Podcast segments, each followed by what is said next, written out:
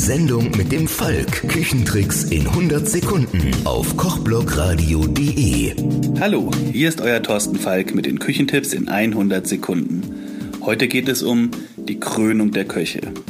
Laut DIN Norm 10524 Lebensmittelhygiene, Arbeitsbekleidung in Lebensmittelbetrieben gehört die Kochmütze zur Berufsbekleidung des Kochs bzw. der Köchin. Neben dem optischen und traditionellen Aspekt dient die Mütze hauptsächlich hygienischen Gründen. Sie saugt Schweiß auf und verhindert, dass Haare ins Essen fallen können.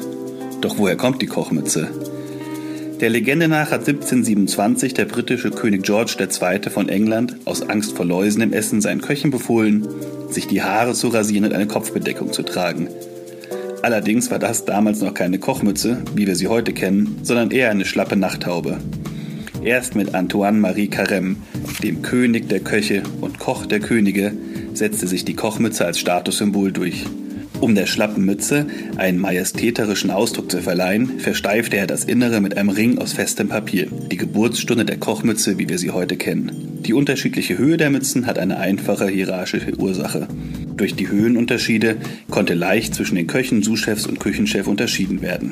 Auch der Kaiser aller Köche, Georges Auguste Escovier, legte Wert auf eine ordentliche und vollständige Berufsbekleidung seiner Küchenbrigade in Ritz in Paris. Richtig durchgesetzt hat sich der Trend zur Kochmütze erst gegen Ende des Ersten Weltkriegs. Die Falten in der Mütze sollen übrigens die 100 Arten symbolisieren, in denen der Koch ein Ei zubereiten kann. Bei Stoffmützen hat sich die Pilzform durchgesetzt, da sie eine bessere Ventilation aufweist. Vorher sind reihenweise Köche unter dem Hitzestau in der Kochmütze kollabiert. Allerdings tragen heutzutage die meisten Köche Einwegmützen aus Papier.